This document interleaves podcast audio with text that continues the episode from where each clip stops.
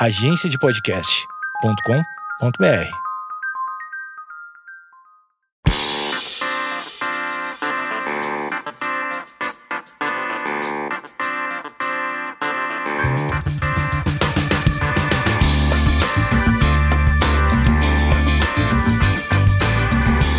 Esquizofrenóias no ar e essa semana o que que é? Sozinho junto com a participação dele. Dele quem? Vinícius Caã. Vinícius Caã, fale oi para a galera. Oi, galera. Tá animadão, né? Foi, foi animado. Foi animado? Sim, oi, galera. Uh, é isso. Voltamos aqui com Sozinho Junto, né? Que é aquilo que as pessoas já participam, já sabem, já esperam.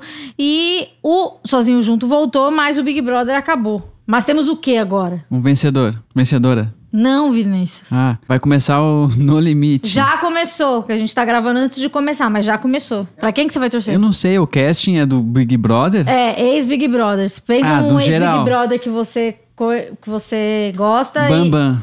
Não tá. Ah, aquela moça que, que, que raspava as axilas com a mesma gilete. Cida, não.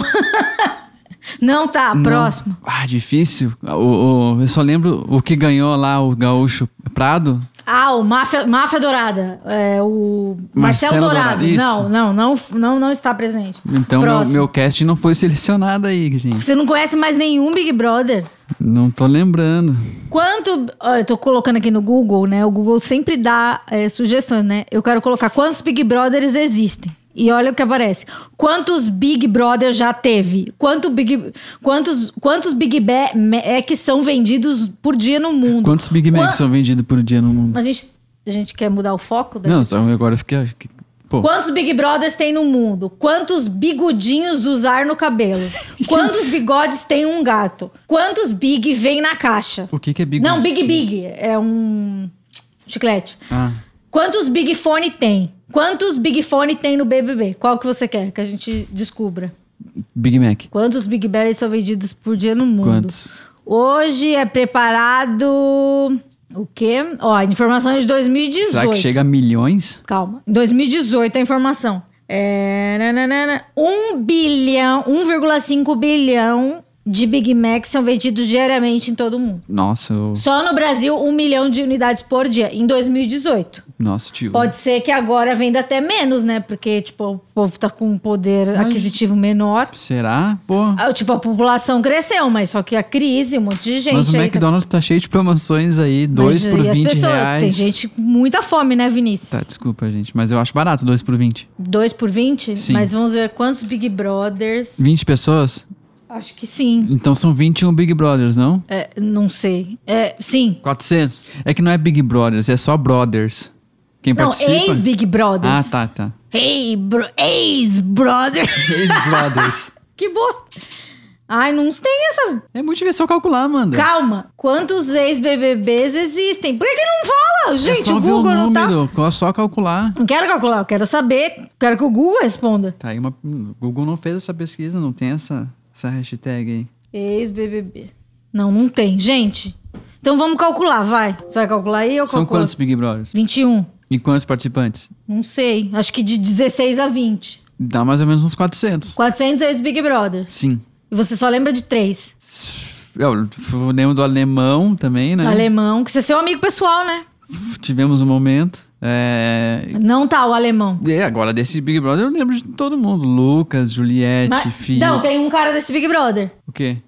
O Gil? No No Limite. Não. Brasil! Eu não sei o nome. Rodolfo? Não. Tem o, o cowboy? Codó, eu acho que é ele, né? Ah, tem o cowboy. O cowboy ganhou, não ganhou? Ti- Sempre tem um cowboy. Mas ele ganhou. Tem um que cal- ganhou e daí eu vi uma matéria que ele tava investindo Ah, e sim, tal. o Rodrigo Cowboy. É, daí É, teve ele é uma bom, eu matéria sobre, pra ele. sobre o que os Big Brothers fizeram com a grana. Ele tá pobre? Eu, não, eu acho que ele investiu meio errado. Assim, não sei se foi ele ou se uma outra pessoa, mas tava na matéria alguém Eu vi que o Domini se lascou. Então, ele também não tá. Esse nome não é meio estranho, mas eu não consigo lembrar. É o do, do BBB da Sabrina, ele era o namorado da Sabrina. Domini? Você sabia que tem gente que não sabia que a Sabrina Sato é ex-Big Brother? Eu não sabia. Você não sabia? Eu não. Sério? Sério. Gente, Ela é do primeiro? acho que do terceiro. Ela não tava junto com o Bambam? Não, o Bambam é do primeiro. Vou falar o nome. Vai, a escalação do, do coisa. Do, do No Limite pra ver se você lembra. Eu também não sou uma. Eu, eu assisti o Big Brother no começo, e daí depois, por causa é, é, do meu trabalho, eu tinha que assistir, então eu sabia, mas eu não gostava de assistir Big Brother. Esse Big Brother eu gostei. O que está rindo? Que você gostou mesmo, eu sei. Gostei muito, eu assistia todos os. os, os- Os paredões. Eu, Não. eu assisti os paredões e te falava quem saía. É, porque eu não, eu não gosto de assistir TV do, à noite, porque daí eu perco sono, ainda mais paredão, que é um negócio emocionante. Ai, gente, tá péssima a navegação do site do No Limite. Não consigo achar participantes, mas eu vou. Eu vou, tô procurando aqui. Pô, G-Show, foco no G-Show. Você já ouviu essa expressão? Não. É que quando. Acho muito tosco. Quando o. Pra você votar no, no coisa, você tem que votar no G-Show, não no, na enquete do UOL. Pra votar no Big Brother? Big Brother, é. Daí eles falavam foco no G-Show. Você votou em algum momento nesse Eu Big Brother? votei. Eu só, só votei. Ai, meu Deus. Não foi na final. Pra quem que eu votei? Foi pra um cara sair, eu acho. Ah, pro Arthur sair. Exatamente, eu votei pro Arthur sair. Eu nunca tinha votado. E é muito simples votar, porque quando eu assisti o Big Brother, assim, na adolescência, A internet tinha era, que era mais ligar cara. 0800, tinha, era, não Tinha era ligar? tipo só clicar, assim. Ah, Que agora só entra no aplicativo. Gente, péssima navegação E esse dá pra site. votar mais de uma não vez? Dá saber. Dá, muitas vezes. você pode ficar o dia inteiro votando? É, sim. Gente, sério? Porra, por que que Sim, por não- isso que eles falam que, ai, bateu o recorde, toda semana bate um recorde. ai, um bilhão de votos. Os robôs estão votando. Participantes. Gente, tá difícil. Péssima na navegação, acho que foi. Eu acho que nem saiu essa lista ainda, Claro mano. que saiu, saiu até na TV. Deixa eu procurar em outro site. Participantes. E esse o No Limite é um No programa tipo Largados e Pelados, só que de roupa.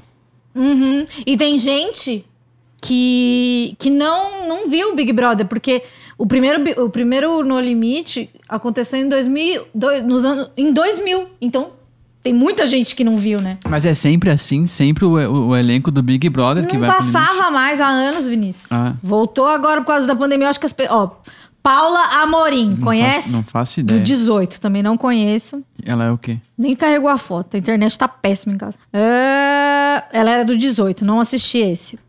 É, Ela terminou em quarto lugar. Ganhou, olha só, muitos, muitos é, detalhes. Ganhou duas provas do líder, sendo uma delas de resistência. Tá, ela. Tá bom, não assisti esse Big Brother. Segundo também é do 18. É do 18? Também 18, que eu não conheço. Viegas. Ele foi o 11 primeiro eliminado. Você conhece ele? Nunca ouvi falar. Tá bom. Também. Angélica, Angélica eu conheço. Angélica do Luciano Huck? Não, Angélica do Big Brother. Ela foi do 15. E eu lembro que eu tive que gravar uma festa de aniversário dela. Foi no buffet na zona. Buffet ou bife? Acho que eu from Beef Buffet. Buffet na Zona Norte. E Angélica do No Limite. No Limite, do, do Big Brother, agora No Limite. É, então acho que vou torcer pra ela, porque eu conheço ela. Arcrebiano. Esse, é do Big Brother. Esse de agora.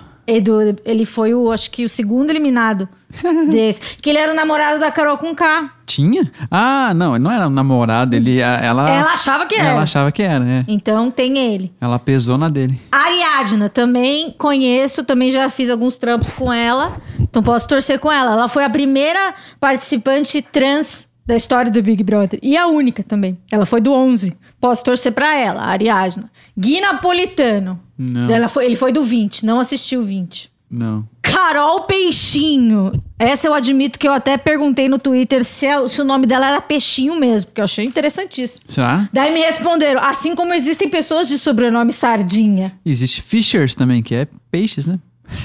Fisherman, né? É. Então a Carol Peixinho, ela é do 19. Não conheço, então não vou votar nela. Kaysar eu conheço porque ele ficou muito famoso. É? Ele ganhou. Ele, não, ele é o vice-campeão. Ele é refugiado. Ah, Ele ficou bem famoso. E ele tem uma música de funk. Ah, Elana, do 19. Também não. Não conheço. Luca Chumbo. Não, não conheço. Ela é do, vi- do 20 também. Não conheço. esse é o 21, o 20 foi o passado, é. É, Lucas Chumbo não. Gleice, ela, eu não assisti o dela, mas eu lembro dela, porque ela era muito. Ela falou Lula livre quando ela ganhou. Então ela ficou muito conhecida. Quem é aquela moça que cantou a música do Michael Jackson errada e virou um meme Simo antes de é existir a meme? seu Solange e Warner War. We, We, are the war, é. we are the silver. Grande Ela, eu lembro dela cantando isso, tipo, numa prisãozinha, assim, uma coisa assim. Ela era boa também. Esse eu não sei pronunciar, me perdoe. O nome dele é Mahmoud. Ma Mahmoud. Ele é do 18 também, só tem do 18. Não assisti o 18. E daí tem ela, Iris Stefanelli, uma das namoradas de alemão. Você lembra dela? Não. Lembra que ele namorava a fã, ele gostava da Fanny e da Iris? Não. É a Iris. Ela também já. uma, uma das coisas mais bizarras que aconteceu na minha vida, vou contar aqui para um segredo. É, o Fábio Rabin, né? Meu ex-colega de trabalho, ele tem uma filha, a Bia, e no aniversário dela, no aniversário dela de um ano, eu fui, né? Porque é aniversário da criança. E daí. Eu tava muito sem amigos na festa. Ficou na mesa eu, a Dani Calabresa e a Iris Stefanelli. A gente não tinha nenhuma conversa. Que casting. Que cast, foi, foi foi uma das baladas roubadas. Mas foi pra, pra Bia, um beijo pro Rabinho e pra Camila, que eu adoro essa família. Eh, a, Iris é, a Iris é do, da oitava edição. Marcelo Zulu, Marcelo Zulu, ele é da do 4. Hum, não. E ele competiu os jogos, jogos pan-americanos. Tem um outro cara que tem Zulu no nome também? Hum, Não sei. Jéssica Muller, hum, também desconheço, desculpa. A, a André Martinelli, a, a Muller aqui é do 18, só tem 18. Foi ruim essa edição de 18. Você que assistiu o Big Brother, se você assistiu o 18, é, por favor, responda se foi ruim essa edição ou se foi maravilhosa, porque só tem pessoa do 18. Era o Bial ainda? Não, acho que já era o coisa, né? Não sei. Esse é o primeiro Big Brother que eu assisto com o Thiago Leifert, que se emocionou muito. Então, este é o cast, né? Escolha já o seu candidato, que é o nosso reality. Vai ter também o Power Couple. Eu nunca assisti Power Couple, que é da. Agora a Galisteu que tá apresentando. Acho que ela vai se dar bem, porque ela, ela gosta de reality, tudo. E mais também eu vi o, o casting. São pessoas que eu não conheço. Então, não, não tenho uma afinidade inicial. Então, Vinícius, agora é dica do Vinícius? É cedo ainda, mas pode ser. Mas né? o que, que é agora? Você tava bot- botando o áudio da pessoa aí. O áudio da pessoa, sim, o áudio da pessoa. Nós estamos no sozinho junto. Esperamos que todo mundo esteja isolado, porque aquela máxima. A pandemia não acabou.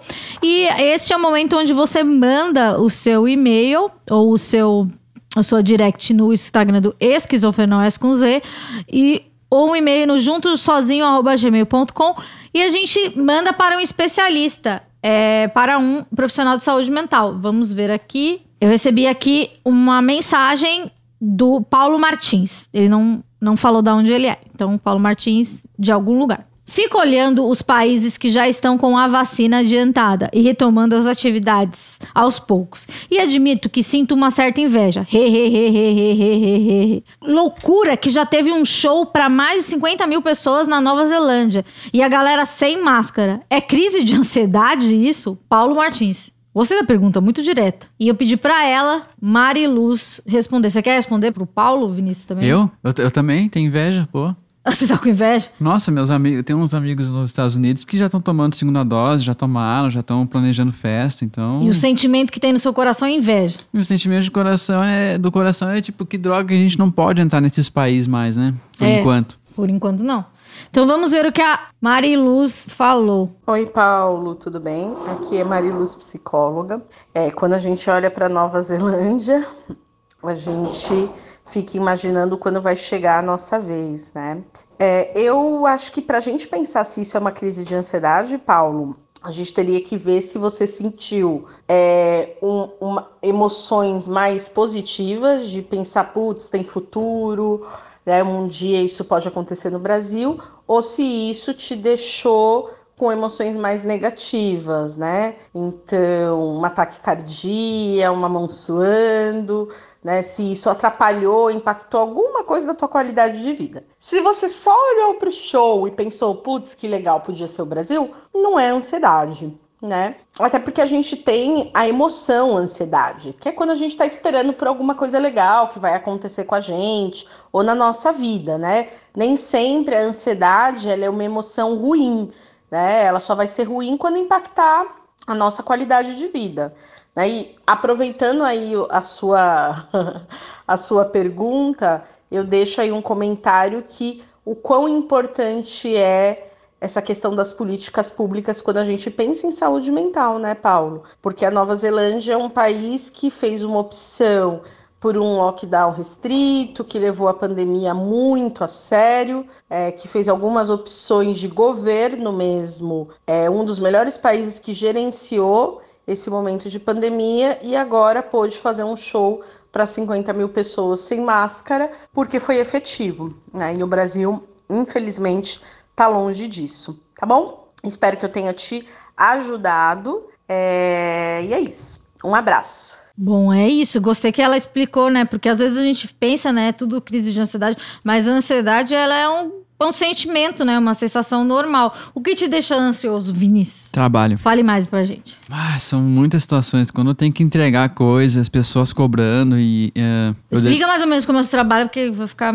tá confuso. Eu trabalho com, a gente falei, já, com animação gráfica. Então você tem muitos clientes. Tem clientes, agência, produtoras. Eu acabo tendo que fazer, né, entregas, e daí tem aquele dia que é o dia da entrega, do online, que chamam. E aí as pessoas ficam muito loucas. E daí tem a coisa. Muito loucas, que dá, dá uma, uma muito loucas é, tipo é um de desespero de meu Deus do céu, eu não posso atrasar meia hora a entrega disso porque não sei o que, não sei o que. Mas na realidade pode. Na realidade, para mim pode, porque antigamente, uns tempos atrás, a, o, o filme, o vídeo, né, da propaganda saía numa fitinha. Não esqueci o nome agora, mas saía um, um, um arquivo. Uma beta. Uma beta. Hoje em dia é um link. Então, cara, para trocar um link é rápido, para subir um link, depende da internet, é rápido. Então, esse desespero das pessoas eu não consigo absorver, assim, e isso me deixa ansioso do tipo. Você meu... fica ansioso com a ansiedade dos outros. Sim, porque eu, eu depende, praticamente depende de mim e da minha internet. Então, vezes que eu, eu, eu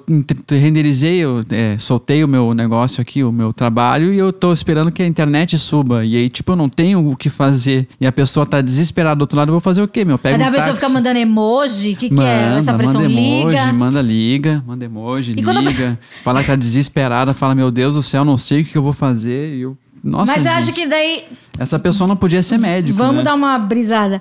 É, como a Mari Luz falou, vai ver que não é um, sistema ansioso. Alguém tá enchendo o saco dessa pessoa que tá te enchendo o saco? Sim, sim. É, com certeza é uma, é uma cadeia de, de, de, de cobranças. Mas é que chega em mim e eu não tenho como cobrar a minha máquina ou a minha internet de falar: meu, vai aí, vai mais rápido. Sobe aí o arquivo, pelo amor de Deus. Não dá. É tipo, é, exigir uma coisa que não depende de, de, de, girar uma manivela mais rápido ou mais devagar, sabe? E às vezes, e é isso que me deixa ansioso, assim. Isso é o que mais me deixa ansioso, é, é, é dia de entrega e, e, essa cadeia de cobranças, assim, que eu sei que não é culpa da pessoa que tá me cobrando, mas eu não tenho quem cobrar, que se não for eu e a minha máquina. Então, Porque você é o último, é o, é o último. elo de, tipo, eu faço um negócio, mando, tem que estar tá certinho. E ainda tem isso, eu tenho que renderizar, é, exportar e conferir. E às vezes não tá certo. Daí, quando não tá certo, que as pessoas entram naquele desespero maior. Meu Deus do céu, o que, que eu vou fazer? E eu tento falar, cara, só fala que vai esperar mais um pouquinho aí. Mas é que, às vezes, tem o tal do cliente, o senhor Neston, o senhor o senhor Lacta. Então, as, acho que com a presença dessa pessoa na. na... Poxa! O quê? Eu, eu tenho medo, eu não tenho nem vínculo com essas pessoas, mas eu sei que deve ser tenso. Eu não chego a ter medo porque eu não tô na reunião em contato direto com a pessoa. Então eu não fico, eu fico só com a pessoa que tá recebendo o senhor, a energia do senhor Neston ali, e eu fico com a energia da senhora produtora, e para mim é já, já é o suficiente para ficar ansioso. Mas se eu ficasse com o senhor Neston na linha, ou tentaria explicar muito bem para ele, eu ligaria a câmera ao vivo, eu já fiz isso, na verdade. O cara começou a me cobrar demais, do tipo, meu, tá pronto, tá pronto, tá pronto, eu liguei para ele numa videochamada, botei a minha tela na, na, na videochamada e perguntei: Você tá vendo? Tô. Então continua olhando aí, que quando Nossa. terminar você vai saber. que agradável. Ah. Daí o cara fez o quê? Ficou olhando, conversando tal, terminou, ele desligou. Tá certo, então esse é o depoimento do Vinícius. E quanto aos shows na Nova Zelândia, você sente ansiedade? Você sente ansiedade para ir no Lola Palusa? Para o Rock in Rio. Ah, o problema é que quando começou a pandemia, a gente tinha uma história de que a gente estava planejando uma grande viagem para ir ver um show legal que ia ser do George Clinton, ia ser na Inglaterra, a gente estava lá, e daí, quando comecei, um ano depois da pandemia, eu já pensei, nunca mais vou ver, nunca mais vou ter essa possibilidade, né? E eu continuo pensando isso por enquanto, que nunca mais vou ter essa possibilidade, porque ele vai tocar nos Estados Unidos, a gente não vai poder entrar lá enquanto não tiver uma vacina que vale, todo esse rolê, então, Deus livre, vai demorar. Você sabia que o, o Pericles é fã de TikTok de Super Nintendo? O que, que é um Super é, TikTok de Super Nintendo? É a pessoa jogando Super Nintendo? É, acho que sim, né?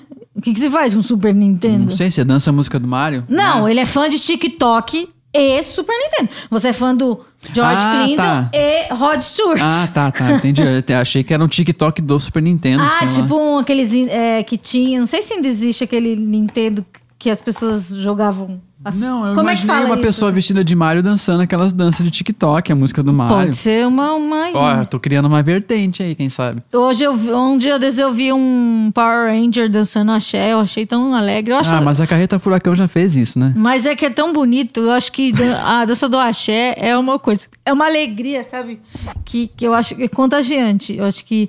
Eu tenho um pouco de inveja das pessoas do TikTok, principalmente as que dançam a música da, da Cardi B, porque é, é muito difícil essa, essa música. É uma entrega que tem na dança ali, né? É, e daí as pessoas cada vez mais elas se mexem mais e parabéns, né, por esse tipo de conteúdo. Eu não consigo. Você já pensou em entrar no TikTok e fazer umas dancinhas? não, Não, por quê? não, porque eu não sei. Não, não vejo necessidade de produzir esse conteúdo na minha carreira por enquanto. Por Quem enquanto, sabe não. um dia, quando eu precisar, tiver aí meio sem trabalho, né? Precisando produzir, eu posso fazer umas danças. Quem sabe vestir de Mario, dançar a música do Mario. Acho uma boa ideia, mas não agora. Por enquanto não. Não. Olha outra coisa bonita. Splash explica como os barões da pisadinha dominaram o Brasil. Isso é bom. Esses caras estão em todo lugar, né? Eu fiz uns três comerciais que a base da música era desses caras aí. Então eles devem estar mungando muito. Era eles, né? Aquela música que eu fiz. Aham, era. E, e é muito legal porque só são duas pessoas. Um canta, o outro só sorri e toca teclado. Tá, tem que ter. Tinha uma banda que chamava Happy Mondays, conhece? Não. É, dos anos 80, inglesa. E daí eles tinham um integrante na banda, que era o. Ah, esqueci o nome. Mas ele só tocava maracas e dançava. É, Ah, tipo o, o Liam Gallagher, ele só toca, ele canta e, e toca. é, Não, mas aí. Meia lua. Não, mas é instrumentista. O cara meia tocava. lua? É, pô. O cara tocava, o cara tocava, ele ficava chocoalhando o chocoalinho assim e dançando, sabe?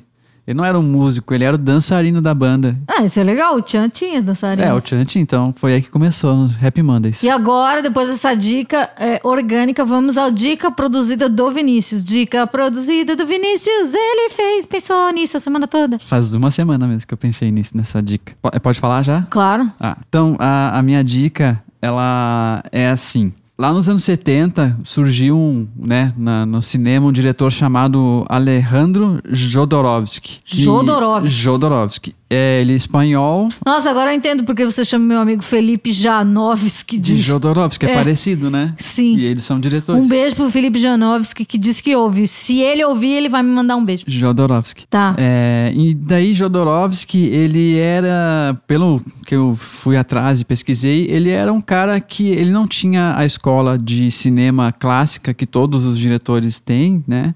De enquadramento, e saber de lente, saber de tudo, mas ele era um cara muito da arte visual. E ele que ele partiu para fazer filmes com essa coisa de impacto visual, assim, um impacto visual e intelectual junto, aquele pessoal da arte, meio cinema, meio teatro. Ai, cabeçudo. Um pouco, só que ele era um pouco mais, mais de um cinema da versão, muito sangue, muita cena, muita coisa que, que é difícil de, de engolir, de visual, assim. É, e ele fez, pro- produziu um primeiro filme que chamava El Topo, que é um faroeste Caboclo. é um faroeste. é um faroeste arte, que eu diria bem arte assim. O que, que é um faroeste art? Começa o filme com ele vestido de cowboy, de todo de preto. Ele é o personagem mesmo, o Jodorowsky. Ah, então ele é um exibido. Ele é um pouco exibidinho. Um pouco? Mas ele imagina, você tá começando, você não tem ator, você vai lá e atua. E aí. Você atuaria no seu próprio filme? Com certeza, se precisasse, sim. Não sei se ficaria bom, mas. é- Mas você faria você ou você faria. Não, eu faria o personagem que eu acho que ninguém tá- ia conseguir fazer pela profundidade que eu criei pro personagem. Falei, ninguém vai atingir esse nível. Então, eu acho que só eu tenho a vivência na cabeça do personagem. Acho Mas que eu não tenho um amigo que pode fazer esse papel? Aí, aí não sei, depende do papel, depende do personagem. Nunca Tá. pensei nisso. Volta. O que, que a gente tava falando? Normalmente eu escrevo já pras pessoas. Quando eu faço pro Murilo Couto, eu já escrevo pensando nele, essas coisas. E daí ele fez esse filme ao topo que foi um faroeste meio, ah, legal, o cara tem uma visão louca aí, beleza, vamos dar um dinheiro pra ele, vamos ver o que ele faz. Quem falou isso? É, quem falou isso foi o. Só um pouquinho. Allen Klein. Não, desculpa, foi antes disso, foi antes disso. Na- ele, ele ganhou um pouco mais de dinheiro e ele pôde fazer um filme do tipo, o filme arte que ele queria fazer na vida. E aí ele fez o Holy Mountain, que é a Montanha Mágica, chama. Também um filme bem conceitual, uma crítica, várias críticas sociais, assim, capitalistas e tudo mais. E com uma estética muito bonita e de acordo com o Alejandro Jodorowsky, ele queria que as pessoas tivessem na tela a o efeito que o LSD dava para as pessoas, só que sem a droga. Só assistindo e tendo essas visões muito doidas de cores e de coisas acontecendo. E eu, eu achei que ele conseguiu bastante, assim, porque são é quase nonsense, mas tem um sentido, só que não tem pela edição. Assim, a edição é bem difícil de, de, de engolir. E bom, foi um sucesso, né? Porque um- foi um filme que chamou bastante atenção. E aí sim que o Arlen Klein, que era o produtor dos Beatles, chamou ele e falou que gostava muito do trabalho dele e que queria investir. E perguntou qual filme você quer fazer, qual é o seu sonho. E Como ele- assim, qual filme você quer fazer? filme? Quero fazer Alice no País. É, eles perguntam, cara, um qual filme que já existe? Não, o que você, qual é o seu próximo projeto que você gostaria de fazer? É isso que perguntaram. Tipo, eu tenho dinheiro, o que, que você quer fazer? E ele respondeu que queria fazer o Duna. O Duna, ele é um livro eh, que eu não sei o autor agora. Posso pesquisar aí qual é, é o autor do Duna, o livro. É um livro de ficção científica. eh, e eu não sei ao certo a história, nem o Jodorowsky sabe ao certo a história. porque Ele não leu. Não leu. Frank Herbert, acho. Frank Herbert. E é, é, uma, é uma ópera espacial, né? Que chama, tipo Star Wars, assim. Nossa, deve ser muito legal. Na época era genial. Enfim. E beleza, ele falou que era fazer o Duna. Beleza, é um filme de ficção espacial. Mas Duna de areia? Eu não sei. Tá Duna, bom. Não sei. Não sei.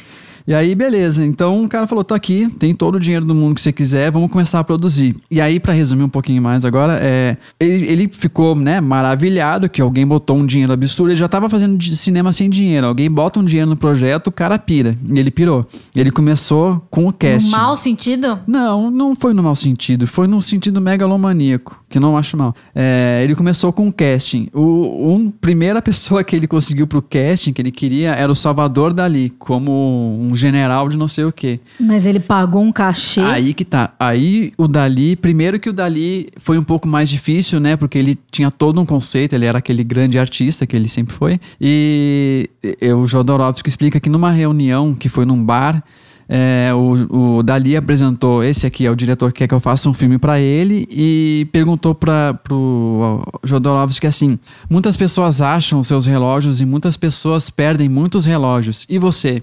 E daí ele respondeu, o Jodorowsky respondeu, falou que não poderia responder que acha o relógio porque seria prepotente, e também não falou que não queria responder que não acha relógio porque seria uma coisa muito vítima. O que, que tem a ver essa pergunta? Aí que tá. E aí ele respondeu assim: já perdi muitos relógios na vida, mas nunca é, encontrei nenhum. E daí o Dali aceitou fazer o papel, com uma condição: de que ele fosse o ator mais bem pago do mundo. Como É, assim? Ele queria ganhar 100 mil dólares por minuto de filme que ele participasse. E Uhum. aí eles falaram, cara, então tá bom, então a gente vai te botar cinco minutos no filme e o resto vai ser uma pessoa com capacete. Seu personagem vai sofrer um acidente e ele vai ter que usar o capacete. Ele ficou feliz, porque ele era o ator mais bem pago do mundo. Mas tudo isso que eu tô falando é pré-produção. O cara tava lá, dali aceitou, beleza. Você vai ganhar 5 milhões pra fazer. É, vai ganhar 500 mil pra fazer 5 minutos. Aí ele conseguiu o Mick Jagger, que aceitou também participar do filme. É que ele, ele ligou pra essas pessoas? Ele foi, era, não, não tinha internet, não tinha ligar, era ter que encontrar a pessoa num evento, marcar reunião, dar sorte de estar na mesma cidade, essas coisas assim. Conseguiu Mick Jagger, quem ia fazer a trilha sonora do filme era o Pink Floyd, conseguiu como ator também Orson Welles, e aí também um adendo que do Orson Welles, ele prometeu pro Orson Welles que eh, ele teria no set o, o restaurante predileto dele disponível o tempo inteiro, todos os dias, seria só para ele exclusivo. E aí o Orson Welles aceitou. Ah, ah, e de fotografia, ele só queria o Moebius. Sabe quem é Moebius, Amanda? Não. É um. e Depois eu te mostro os desenhos dele, ele é, ele é muito bom. E aí o Moebius também entrou como praticamente um diretor junto com o Jolodowski e eles foram atrás de pessoas pra fazer. Como era uma ópera espacial, tinha robô, tinha essas coisas. E eles foram atrás de uma equipe pra fazer nave e essas coisas. E aí apresentaram pra eles o cara que fez a Odisseia no Espaço, do Kubrick, que tem nave, tem, é mó legal, né? E não bateu o santo deles. E aí é, não foi esse cara, eles acharam um filme B e acharam muito interessante o, o, material desse filme B e aí contrataram o cara e a equipe que fizeram todo o design e tal. E aí, resumindo, o filme foi ficando tão grande de custo e megalomania e ideias que o estúdio acabou cortando antes de conseguirem filmar qualquer coisa. O filme existe no papel, tem os storyboards, tem tudo. É, e daí o estúdio cancelou, né? E essa equipe que ele contratou para fazer os robôs, as coisas, os animatronics, que acho que chama, é, foi a equipe que no futuro fez o Alien. Todos aqueles bichos do Alien e tal, eles já estavam começando a testar nesse projeto do Jodorowsky. E depois disso, é, a Warner, eu acho, acabou fazendo o Duna, é, imitando muitas das ideias do Jodorowsky, só que quem, quem dirigiu foi o David Lynch. Hum, e o Jodorowsky... Que também não é da galera mais certa. É, e o Jodorowsky falou que ficou feliz, chateado. só que chateado. Só que quando ele foi ver o filme, ele falou: Putz, ficou uma merda esse filme. Então eu adorei, porque nem o David Lynch conseguiu, conseguiu fazer. Que bom. e tem então esse documentário aí sobre o Duna.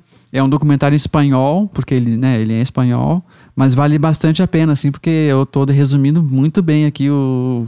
Tem muitas coisas além do que eu falei, assim, dessa produção. E onde que acha? Ah, só, eu só vi no YouTube. Tá é, fala Duna Jorodowski. Jodorowsky. Jodorowsky. Jodorowsky. Tá certo. Depois desse momento dica Viní do Vinícius, a gente vai ouvir um áudio de uma pessoa que já participou aqui do Chá das Quatro e Vinte. Do... Olha, ah, eu já tô misturando tudo. Gente, eu tô, vou gravar outro podcast em breve, então já tô meio que achando que eu tô gravando outro podcast. Vem aí, chá das 4 e 20 músicas de novo, formato podcast. Então, mande e-mails e, e mandem directs, sugestões e tweets e tudo. Mas não é isso ainda. É, é, a gente vai ouvir o áudio do Rafael Mantesco, que participou do Esquizofrenóias que eh, no episódio Rafael Mantesso conta como é ser Asperger, ou Asperger, ou Asperger. Uh, então tá, vai daí. Como está sendo a sua, o seu isolamento, Rafael Mantesso? Oi, eu sou o Rafael Mantesso e eu tô aqui para contar a minha experiência na pandemia. Bom, partindo do princípio que não é preciso muita empatia para ficar extremamente triste, desesperançoso e revoltado com o nosso desgoverno, com esse apocalipse instaurado e com a quantidade de sofrimento na vida de tanta gente, a pandemia, numa perspectiva pessoal, foi ótima para mim. Eu tenho sorte, muita sorte, de ter o privilégio de conseguir trabalhar de casa e conseguir ficar isolado e distante das pessoas. Essa, para mim, na verdade, é a parte mais fácil, porque eu digo que eu pratico isolamento e distanciamento social desde que eu me entendo por gente. Então, dificuldade para mim é aceitar convite e sair para me aglomerar com o desconhecido. Essa parte eu tiro de letra. Inclusive, eu falo isso sempre para meus amigos, que é importante eles aprenderem a ficar sozinhos, a gostar da própria presença, que solitude é diferente de solidão e por aí vai. Na pandemia, trabalhando de casa, eu comecei a dar muito mais importância para minha casa do que para a localização dela. Já que agora eu posso trabalhar de qualquer lugar, eu me importo muito mais com o meu espaço físico que eu passo o dia inteiro. Então eu me mudei para o interior, gasto menos aluguel, uso menos carro, pego mais sol, deito na grama, vejo estrela no céu à noite, não ouço mais vizinho, não tem mais trânsito e a melhor coisa de todas, eu fico muito mais tempo com meu cachorro. Esse foi Rafael Mantes sempre com um humor muito peculiar. É, que legal, é, eu não sabia que ele, estava, ele havia se mudado. E é verdade, existe um movimento desse, né? De, de pessoas que têm a oportunidade, têm o privilégio, né? De, de, de se mudar. É, mudar para. Eu vi gente conhecida que mudou para praia e é, é, bem isso antes as pessoas usavam a casa como um dormitório agora as pessoas usam a casa as pessoas que tem a sorte, né, de, de ter uma casa boa e numa localização boa. E é isso também, né? A localização hoje também não faz muita importância, porque antes gente, as pessoas têm, queriam ter uma casa perto do trabalho. Hoje o trabalho é dentro de casa. Mas isso é um negócio. A gente já falou disso, não lembro. Se a gente já falou da- de dessa. A questão de, tipo, o que pode ser que de bom que fique depois da pandemia é essa questão de valorizar mais o home office e ver que as pessoas elas podem ser mais produtivas em home office do que tendo que ir a um lugar físico e, e- e, sabe, essa consideração de tipo, nossa, eu tenho que É, mas isso também não é uma regra, né? Porque tem gente, pessoas que confundem muito, tipo, não sabe o que é hora de trabalhar, responde e-mail 5 da manhã, é, é, É, porque, depende, porque né? as coisas não são delimitadas, né? Que horas você acorda, é, que horas você responde, que horas você trabalha. Quando, é, tem pessoas que conseguiram se organizar, mas eu vejo muitas pessoas falando que é muito difícil. Eu me identifico com o que ele falou. É Até, inclusive, o fato de morar no interior é uma coisa que não que eu venha pensando, mas que é uma possibilidade pro nosso tipo de trabalho, assim, eu acho. Sim, com certeza. É, Eu vi, acho que na TV, uma matéria de, de uma criança que. Eu acho que era criança era autista também. E, e ela tava com muito problema de dormir e tal. E daí a mãe teve um insight assim, falou: vamos para o interior. E daí agora a criança tem quintal, tudo, então ela tá com uma qualidade de vida melhor Ela tem gasto de energia. gasto de energia. As coisas mudaram, né? Eu acho que a gente vai ter que se adaptar para todo sempre. Será que é para todo sempre? Mas é triste também, né? Porque a gente viu, tipo, recentemente a morte do Paulo Gustavo, que é uma coisa que, que mexeu com todo mundo, até que quem não, não, não acompanhava o trabalho dele, porque sabe da, da, da grandiosidade de- dessa personalidade. E também porque, tipo, é, eh, apesar de muitos dados dizem que acho que em cada quatro brasileiros já perderam alguém próximo para a Covid. Então, se você faz parte desse um brasileiro dos quatro que não, que não conhecia ninguém com, eh, que, que havia morrido, você agora tem o, o Paulo Gustavo, né? Que é. Eu não sei como dizer isso, mas é uma coisa mu é muito. É uma pessoa próxima, né? ele Porque- era jovem. Era jovem, tinha era uma pessoa- dinheiro pra tinha fazer dinheiro. o tratamento. E é um cara precisava. jovem, um cara que todo mundo conhecia, então de alguma forma, acho que todas as pessoas, todos os brasileiros se abalaram com essa morte, É, né? eu acho que o que impacta é isso. É pensar, cara, o cara era jovem. Beleza, a gente já viu umas pessoas jovens aí também que se deram mal com Covid. Aí o cara fez um tratamento que é um tratamento que custou caríssimo e, cara, nem isso serviu. Então, tipo, se o Paulo Gustavo que tava lá tendo um acesso, né, de vários recursos tudo mais, imagina o pessoal que tá na fila pro oxigênio. Qual a chance dessa galera, sabe? É triste e pesado. É triste, pesado e é aquilo, né? O que a gente, que a gente pode fazer, igual o Rafael Montes falou, gos- se acostumar com a companhia, às vezes pode ser difícil, né? Porque às vezes a gente tem é uma pessoa com conflitos internos, etc. Mas é se sentir, tentar se sentir bem consigo mesmo, porque é, eu acho que as pessoas que agora filosofando muito, que aglomeram, fazem festas clandestinas, é porque elas realmente não querem entrar em contato com a realidade, né? É um jeito de fugir. E é um jeito de fugir. É, se a pessoa tá fazendo festa clandestina, com certeza em contato com a realidade ela não tá. Então, mas a realidade é isso. A realidade é estar com você, com as pessoas que moram com você e todos os seus problemas. É difícil? É difícil. E a gente tem que, sei lá, a gente fugir. As pessoas, todo mundo tem válvula de, de escape, né? Usa algum tipo de droga ou algum tipo de bebida, alguma coisa assim, porque isso é normal, é social, tipo, é histórico. Todo, em toda a sociedade existe isso, existiu isso. Mas é, eu vejo que por mais que seja escancarado isso tudo, as pessoas ainda é, negam. E eu acho que cada um nega por algum motivo interno, não sei. Ah, você vê agora. não A- é um a- motivo comum. A gente tá no dia 9 aqui gravando.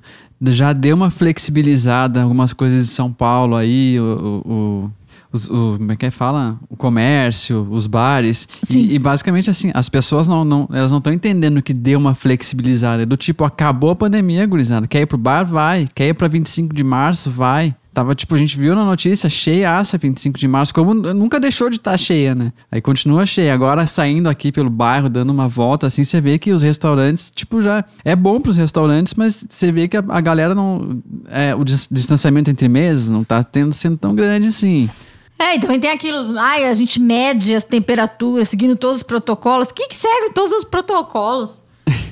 Pelo menos em São Paulo não é assim. Desculpa. Eu gostaria muito. Se você da sua cidade pode mandar um relato aí no, A pessoa, ela mede a temperatura, mas se ela conferiu, não, ela só mede. no Instagram do Esquizofrenóis ou no juntosozinho.gmail.com. Mas é isso. Essas coisas de protocolo aí é só pra, pra boi dormir. É, sempre que der pra burlar, eles vão burlar, porque é um, é um desespero muito absurdo, né? A galera que tá aí um tempo sem receber gente no bar, quando vai dizer não pra um cliente se puder botar uma mesinha ali a mais, não vai dizer que não, porque eles estão precisando re- re- refazer a grana, o governo não ajudou direito, tem toda essa questão aí. Eu, depois de, da pandemia inteira, fui ao cabeleireiro e tinha o- todo um protocolo lá. Ela- Uma pessoa manda um- uma mensagem falando: não pode vir com acompanhante, tem que chegar na hora certa, nananá. Não é mais, pelo menos por enquanto, aquele lugar onde todo mundo ficava falando, fofocando e fazendo a unha. É passando um tempo, essa vai lá, Passando- corta, vai embora. Não, não, vai lá, faz o que você tem que fazer e. E o que pra mim é ótimo, né? Já pensando como o Rafael Montes, uma das coisas mais difíceis pra mim era socializar no cabeleireiro. Então já vantagens de uma pandemia. Aquela coisa de você poder chegar numa, numa festa, num qualquer lugar agora que você for e só dar um oi geral. Oi, Ai, meu sonho. Eu acho, eu acho que eu quero que volte ao normal pra isso, pra não precisar beijar todas as pessoas que estão na roda. Dá um oi e deu um Nossa, oi pra todo mundo. Eu acabou. acho muito bad. E- Podem, gente, se vocês me acham, pode ser que vocês me achem chata, mas eu não beijava todo mundo que tava na roda, apenas as pessoas próximas a mim. o que é antissocial. Ai, porque eu É, acho muito, muito chato, muito seletivo. beijo. Ai, muito beijo. Ah, você tinha que falar alguma coisa. né? não, dá Sintam-se um oi beijar. geral, então. daí, sei lá, tem duas amigas minhas, pra ela eu beijo. É, dá, aquela, dá aquele tempinho e se cumprimenta a pessoa. Tem que ter aquela classe da. Esse da- é o protocolo. Eu acho que Então, sim. beleza, continue me achando mal, mal educada. Eu sempre estive certa. Eu posso, eu posso. Eu tenho uma notícia que eu esqueci de falar. Fale. É, bom, no último, no último episódio, a gente, o mundo, os seres humanos, a gente não, não tinha conseguido realizar o primeiro voo na, na, na- em Marte.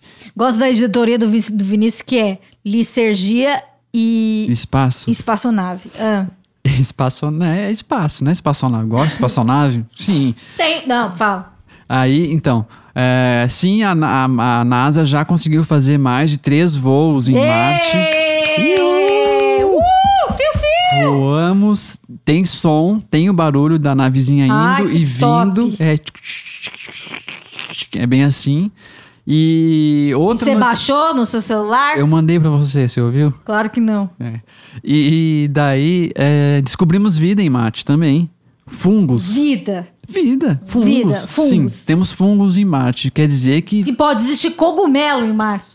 Exatamente, temos cogumelo, que depois do cogumelo vem o Mario e o TikTok. E o Péricles. E o Pericles, então eh, eu acabei de, de fazer uma volta, voltei pro começo do episódio. Agora, eu agora, ah, lembrei. E também tem aquela outra coisa que a China fez um, um quiprocó no mundo. Não é da minha editoria essa, mas eu admito que eu me interessei, porque eu até sonhei com isso. Do foguete? O foguete da China deu uma explodida. De quando é esse foguete que explodiu? Eu não faço ideia, não, não sabia que tinha, que, que tinha possibilidade de, de perderem o controle sobre uma coisa. Ah, jogou aí o foguete e o foguete vai Mas é cair. antigo, é velho? Ah, não sei, mano. Pesquisa e vê de quando que é o foguete. Eu só sei que, assim, junto com essa matéria aí do foguete que caiu, passou por Santa Catarina, hein? É, o foguete que caiu, os pedaços, é, agora tem uma foto na internet aí do, do, do em volta do planeta Terra, a quantidade de lixo espacial que o ser humano já gerou e que em algum momento vai cair. Mas pode ser que caia em outra atmosfera, não? Tá na nossa atmosfera, é, são os satélites, as coisas que ficam aí no ar, né? Ó, os destroços do foguete da China, cuja reentrada na atmosfera terrestre era esperada há alguns dias, caíram no Oceano Índico, Mas qual, qual o ano? no arquipélago, a, a oeste do arquipélago das Maldivas. Qual que é? Maldivas? Maldivas. Informou a mídia, blá blá. Ó, o foguete Longa Marcha 5B, de, 200, de, de oite- 82, não, de 18 toneladas, reentraram na atmosfera às 10h24, horário de Pequim, no final da noite de sábado, ontem, que a gente, a gente tá gravando domingo. Ah, no Brasil, caíram nas coordenadas 72,47 graus de longitude leste e 2,65 graus. Ou seja, É. algum lugar aí. É. De latitude norte. Informou, pá, tá bom.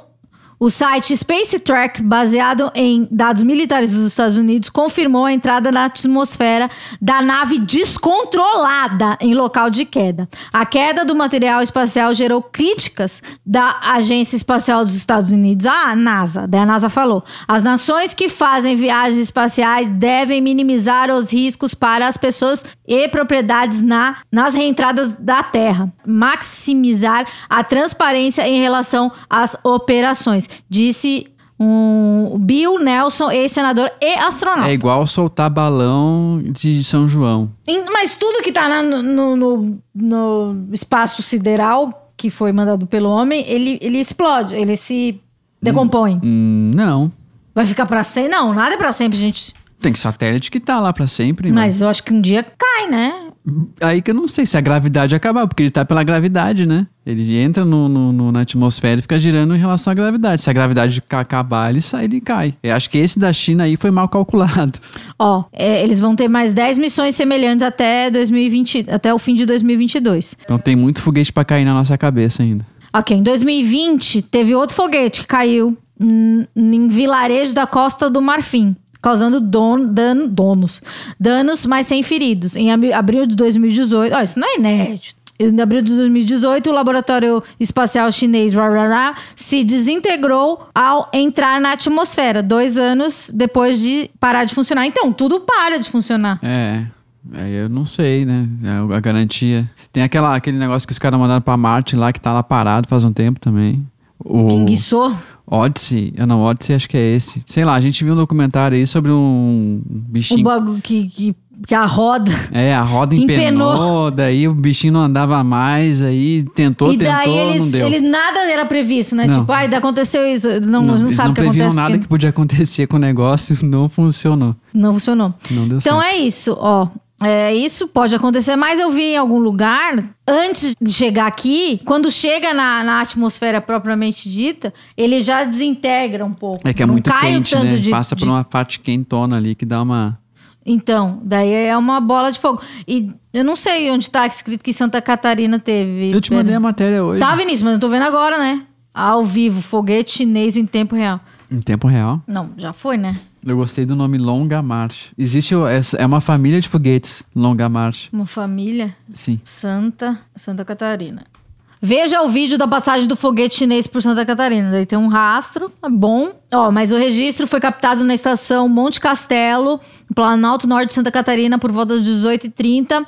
É possível observar o, o padrão de piscar, é, parecendo um avião, blá, blá, blá, blá. Mas o mistério, ó, o mistério sobre a queda continua. O que eu sei é que, tipo, quando eles lançam essas naves, elas vão tirando pedaços, né, ao longo que elas sobem. Só que esses pedaços, eles vão com paraquedas, não é uma queda muito louca, é uma queda mais controlada, assim. Ó, o nome do, do foguete é Longa Marcha 5B. Levou o espaço núcleo do futura estação chinesa. Ele tem 16,6 metros de comprimento e 4,2 de diâmetro. É pequeno. É, é tipo um ônibus, será? Hã? Tipo um ônibus, aqueles ônibus minhocão. Um ônibus de 16 metros? O minhocão, aqueles que tem dois, dois Não, não sei. É, Então eles vão construindo lá uma, uma estação espacial e ele foi, ele foi levar uns material. Então é isso, né, gente? Aconteceu, não, não, não foi dessa vez, não temos, não tiveram feridos. Não foi, não foi aquele filme do Impacto Profundo com o Bruce Willis. Não conheço, não é meu tipo de filme. O problema do Vinícius é que ele fica vendo os filmes no meu login do Netflix, então todos os, os selecionados é pra ótima. mim fica tipo, corra que a polícia vem aí, é, Loucademia de Polícia, fica Stallone, só coisa que realmente me interessa. E daí tudo que eu gosto some da, da home e, e eu não sei, não tenho ideia. Custa você usar o seu login?